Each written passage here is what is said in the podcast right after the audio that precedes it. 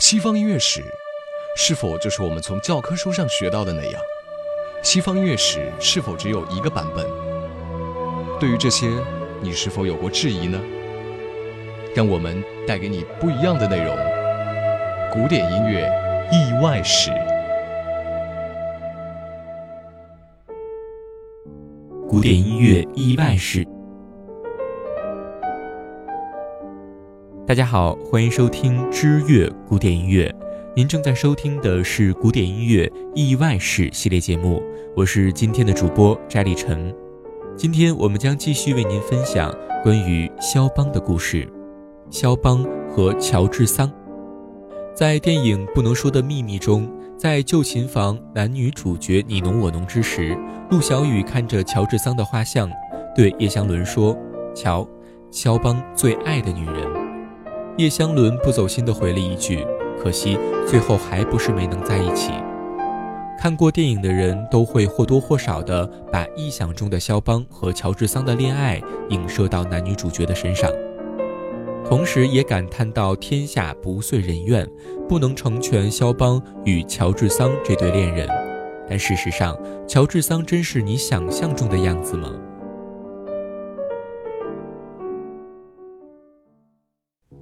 历史记住乔治桑，主要还是归功于肖邦。至于作家出身的他，似乎也没有留下什么惊世骇俗的作品。不过，给他一个气场宏大的女性标签，倒也客观恰当。单靠文字，靠只言片语描写他，真的有些勉为其难。想要详细的了解乔治桑的情况，可以翻阅一下安德烈·莫洛夫写的《乔治桑传》。乔治桑是一个有贵族血统的男人和平民女子结合所生，父亲早亡，母亲离家出走，他继承了家业，那是在法国中部诺安的一座宅邸，是日后他与肖邦共同度过九个夏天的地方。乔治桑的真名叫做奥洛尔·杜邦，是由祖母抚养长大的，后来在巴黎修道院接受过教育，十八岁时嫁给了一个男爵。婚后生过两个孩子，二十七岁那年，他离家出走，混在了巴黎，开始了在世人眼中风流女人的生活。当时的社会，女性地位很低，备受歧视。乔治桑穿起男装出席在社交沙龙，以示抗议。他在男人面前总是吸烟，让自己笼罩在烟雾中间，以此来制造暧昧的气氛。他对当时被迫束缚的性进行了实践性的批判。他还是一个精力旺盛的小说家，初期的作品歌颂女性的恋爱自由和反叛旧社会的习俗，之后写起了社会性小说，再后来转为写田园派小说。和肖邦同居的岁月，他就是在写社会性小说。乔治桑是一个走在时代先锋的女性解放斗士。可以想象他在当时的上流社交圈里是多么的遭人厌恶和嫌弃，即便是生活在当今，他也绝对是一个放得开的风流人物。在遇到肖邦的时候，他已经跟梅里美、妙塞等人分手了。当时的恋人是一个叫做马菲优的男人，是他自己迷恋上了肖邦。初次见面的时候，他并没有给肖邦留下好印象。在事后，肖邦回忆说：“差点都没有分清楚他究竟是男人还是女人。”他频频向肖邦递送秋波，这让生性腼腆的肖邦不知所措。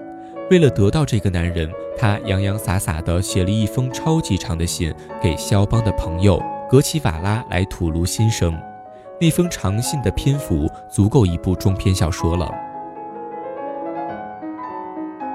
一八三八年，乔治桑终于把肖邦弄到了手，带着他逃离巴黎，来到了西班牙的马约卡岛，兼做蜜月旅行。但肖邦孱弱的身体经受不起这样的舟车劳顿，加上乔治桑旺盛的肉体攻击，终于被拖垮，咳血，病情加重。这场恋爱中的男女关系，就如开始时女方的猛烈攻势一样。乔治桑攥着绝对的主动权，而肖邦却仅仅像他的猎物一般。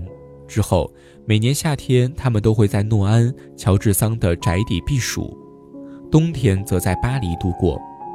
在巴黎的日子里，他们没有住在一起，但彼此的住所近到用不了半炷香的路程，做到白天互不妨碍工作，也算是明智之举。一八四七年，两人分手，结束了九年的同居生活。分手的直接原因是乔治桑的女儿要结婚了，再没有更多的空间容纳母亲的情人。不过这仅仅是借口，真实的原因是乔治桑再也不愿意继续照顾这个肺痨病人。而这一年，肖邦的身体已经孱弱到一个人连二层的楼梯都爬不上去了。这段恋情从开始到结束都是乔治桑占据主动，最后分手也是乔治桑提出的。他写了言辞激烈的信来刁难肖邦，把他撵出了家门。不仅如此，他还把肖邦揭短的信复印分发给众人看。一个叫德克洛的人看过乔治桑那些复印信之后说，内容不堪，十分令人不悦。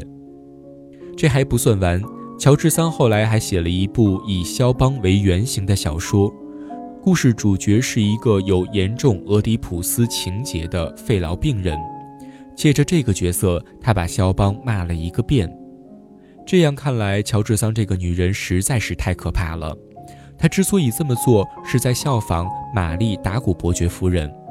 达古伯爵夫人跟李斯特恋爱之后，生了三个小孩，最终还是被李斯特抛弃了。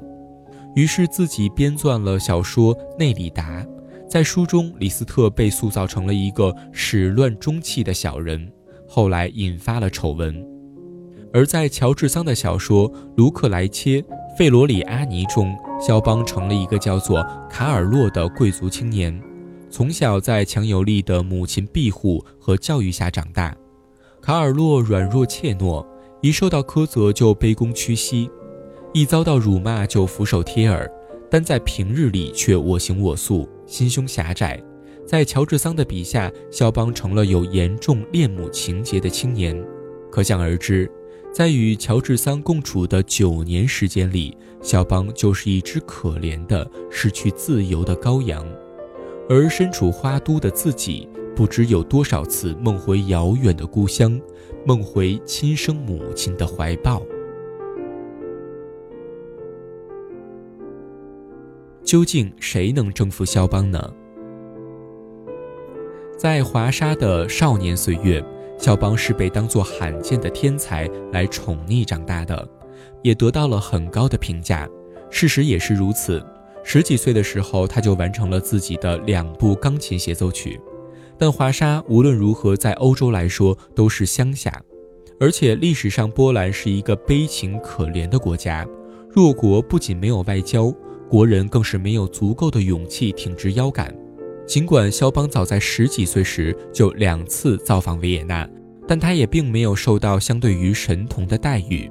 估计肖邦的内心多少也会有些许失落吧。在二十一岁那年，肖邦来到了欧洲的最中心巴黎，当时他已经是名副其实的音乐家了，完成了之前提到的两首协奏曲，还写出了编号为 O.P. 零九的夜曲，以及练习曲的第一册。他在巴黎见到了号称是怪物，十四岁就出版了超级练习曲的李斯特，也见到了李斯特的对手塔尔贝塔、艾尔茨、希勒等人。他在巴黎看到了流行歌剧，见证了梅耶贝尔的《恶魔罗伯》的教唆，感受了玛丽布朗等首席女伶们活跃的花花世界。这时的肖邦或许内心会泛起一丝的惬意。面对如此庞大的社交界撑起的巴黎演艺圈和大把钞票翻飞的场景，他是否会怀疑自己究竟能不能在巴黎站住脚呢？自视为乡巴佬的自卑会不会一下子把自信给击垮，从此垂头丧气呢？他毕竟是一个钢琴家，在钢琴领域的自信让他说出过李斯特不过尔尔的豪言壮语。但当他见到钢琴家卡尔布克雷纳时，他彻底的折服了。肖邦深深的感受到了，无论如何自己都追赶不上这个人，决定跑去真诚的请教。据他自己说，卡尔布克雷纳是欧洲第一流的钢琴家，我甚至连给他提鞋都不配。能说出这样的话，可见肖邦佩服他到五体投地了。卡尔布克雷纳听过肖邦的演奏后说：“你是约翰菲尔德的学生吧？风格像克拉麦，但手法却是约翰菲尔德的手法。”肖邦说：“这是我听过最高的褒奖了。”这已足以证明肖邦是非常的尊重约翰菲尔德的。随后，卡尔布克雷纳说：“如果你能忍受三年，我会把你培养成出色的人。”这能看出他把肖邦视为弟子了。今天，肖邦的大名世人皆知，但卡尔布克雷纳却鲜为人知，这真的是一件让人大为不解的事情。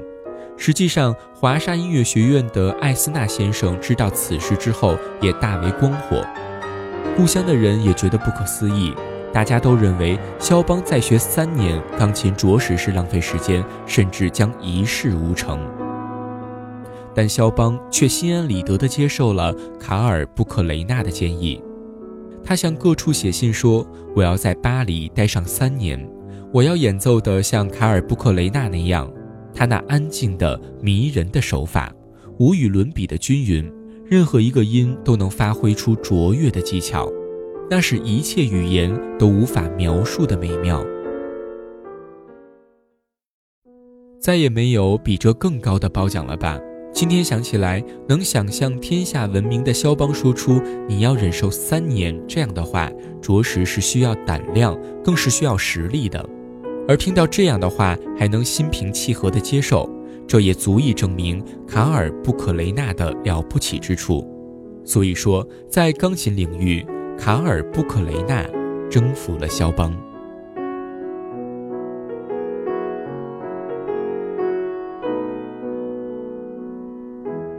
好了，关于肖邦的意外史系列节目，我们到今天就已经全部讲完了。如果您喜欢我们的节目，以及您想索取本期的节目背景音乐曲单，请关注知乐古典音乐的官方微博以及微信，在那里我们提供索尼 HiRes 正版高品质音乐下载途径，索尼精选 HiRes，开启您的高品质音乐生活。在之后的意外史系列节目中，我们将会为您带来更精彩的内容，所以也请您持续关注我们的节目。感谢您的收听，我们下期节目再见。